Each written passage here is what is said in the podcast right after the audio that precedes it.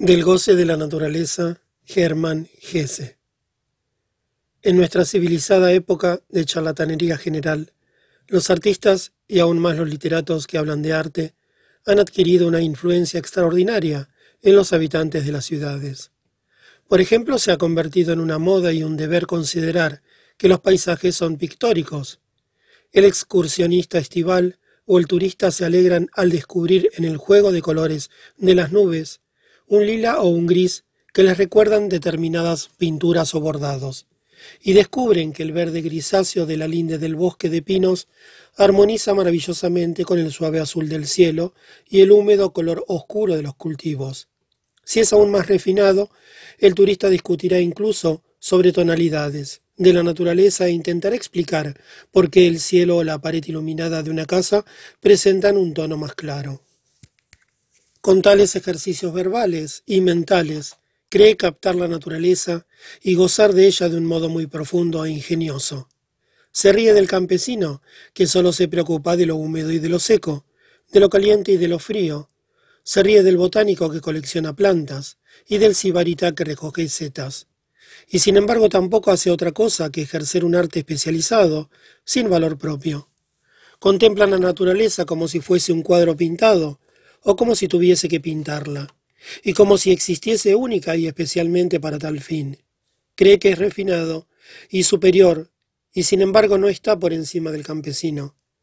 Este se limita a un conocimiento práctico de los fenómenos naturales y ve muchísimas cosas que el ciudadano no verá nunca.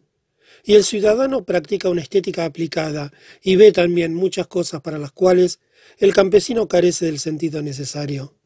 Pero ambos son igualmente ingenuos y no cultivados por el hecho de considerar de manera unilateral una cosa infinitamente multilateral, y por intentar adaptarla a unos moldes limitados.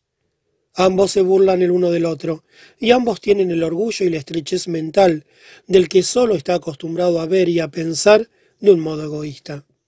Ante un tiempo lluvioso, es egoísmo no pensar más que en los cultivos de patatas, y también es egoísmo, frente al mar o al bosque, complacerse en una crítica estética, a menudo barata, y hacer el papel de sibarita refinado ante uno mismo y ante los demás. Ciertamente los pintores pueden enseñarnos a ver muchas cosas, y tienen perfecto derecho a contemplarlas a su modo y de acuerdo con sus objetivos. Pero contemplar la naturaleza y el paisaje únicamente como un objeto para la pintura, o como si fuese una pintura, es algo totalmente inmotivado para quienes no son pintores. La contemplación pictórica ejercida por los no pintores es, en mi opinión, una simple moda y no se halla en un plano superior a la contemplación desde la perspectiva del campesino, del cazador, del oficial de maniobras o del geólogo.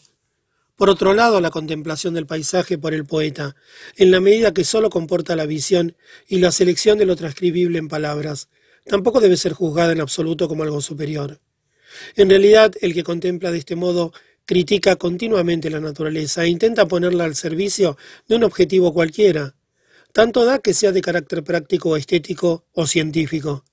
Y esto desde un punto de vista superior es falso y mezquino. Para nosotros la naturaleza no solo debe ser fértil y útil, sino también bella. Pero tampoco basta con que nos parezca bella, sino que también debe parecernos insondable y situada por encima de lo bello y de lo feo. No debemos buscar, sino encontrar. No debemos juzgar, sino mirar y comprender, aspirar y elaborar lo captado.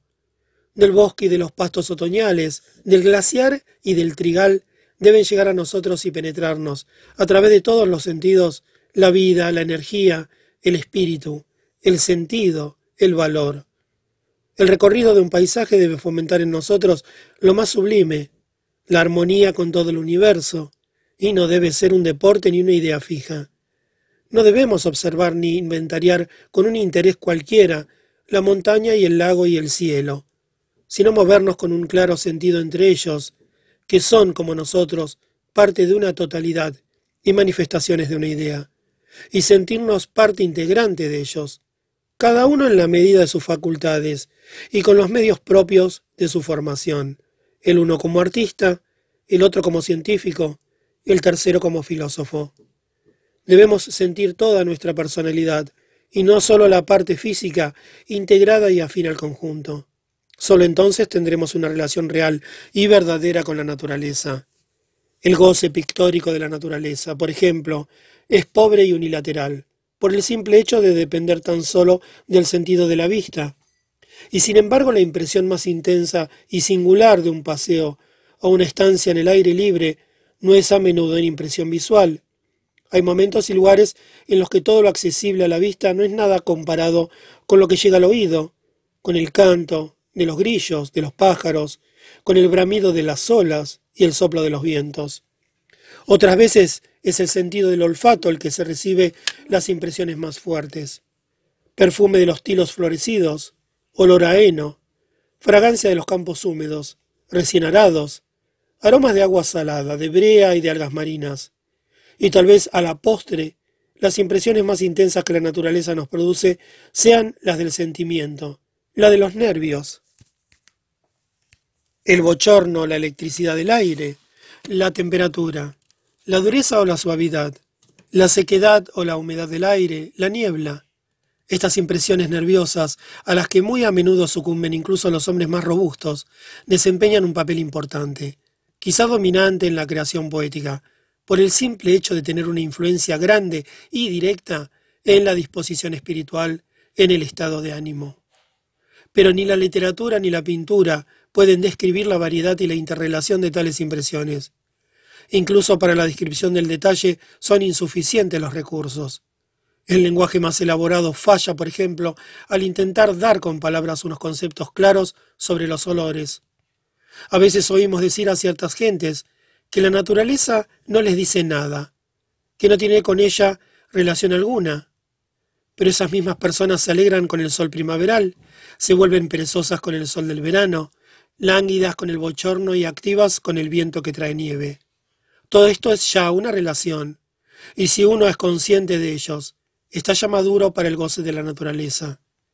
Porque no concibo como tal un bienestar inconsciente, sino al contrario, una convivencia consciente y una interdependencia con la naturaleza. Si esto existe, la llamada belleza de la región y del tiempo no desempeña ya un gran papel. Porque tal belleza puede existir sin duda previamente, pero ha sido abstraída tan solo de impresiones visuales, y estas no son las únicas determinantes. La naturaleza es hermosa en todas partes, o no lo es en ninguna. Pero entonces, ¿No sería necesario viajar ni salir de excursión? Desde luego que no, si en todas partes fuésemos personas sanas y formadas. Pero como no lo somos, el viaje tiene aún mucho que ofrecernos. Desde el punto de vista físico, el valor higiénico y estimulante de los sentidos que supone el cambio de lugar y de aire. Desde el punto de vista espiritual, el encanto de la comparación y el triunfo de la adaptación conquistadora. Puede que para cada ser humano haya un tipo de paisaje en el que se sienta mejor. Y también existe el que por razones puramente corporales no tolera el mar, la alta montaña, las depresiones. Con todo, es lamentablemente pobre la persona a quien cualquier nuevo paraje de la tierra le oprime el alma como algo extraño e indigerible. No solo le falta la capacidad de adaptación externa, casi diría siamesca, del viajero, sino principalmente el punto de vista elevado y superior. Una persona que no sabe hacerse suyo un paisaje desconocido, que no puede sentir calidez en un paisaje extranjero, ni es capaz de sentir una especie de nostalgia por algún paraje fugazmente entrevisto en otro tiempo, padece una insuficiencia íntima y profunda, y no está más allá del que no puede comprender, tratar ni amar a ningún ser humano fuera del cuarto de los niños y de las relaciones de parentesco. El hombre valioso no solo se siente afín a su familia y ambiente, sino a toda vida humana y natural. Las antipatías no constituyen una prueba de lo contrario. Se basan en el conocimiento, en el presentimiento e incluso en el interés, no en la indiferencia. Lo que me repugna no existe para mí menos que lo que amo, pero lo que no conozco ni quiero conocer, lo que me es indiferente, lo que no tiene ninguna relación conmigo ni me atrae. Es algo que para mí no existe y cuanto mayor sea el número de cosas indiferentes, mayor es mi inferioridad. Así pues, toda especialización supone un empobrecimiento semejante, una renuncia, y ya es bastante triste que en la vida activa y profesional se haga cada vez más difícil y rara la variedad de experiencias. Más de un buen pintor es únicamente pintor hasta el punto de hacerse construir, sin escrúpulo, una fea casa. Y más de un buen arquitecto es asimismo un especialista hasta el punto de permitir que trabaje alrededor de su hermosa casa un jardinero de mal gusto. Y así sucesivamente. No es una lástima que incluso en los escasos momentos hermosos y libres del paseo y la permanencia al aire libre, en lugar de engrandecernos y elevarnos, cultivemos puntos de vista e intereses mezquinos. El bosque pertenece tan poco al pintor como al guarda forestal, y las nubes pertenecen tan poco al que predice el tiempo como al aviador. Frente a la naturaleza, cada uno tiene tantos derechos como él mismo se atreve a asumir y para tratar con ella, nadie necesita buscar un maestro. Se puede aprender del pintor y del poeta, pero también del campesino y del guardaforestal. Y en cada ser humano, por unilateral que sea su formación, dormita una olvidada fraternidad con el sol y la tierra.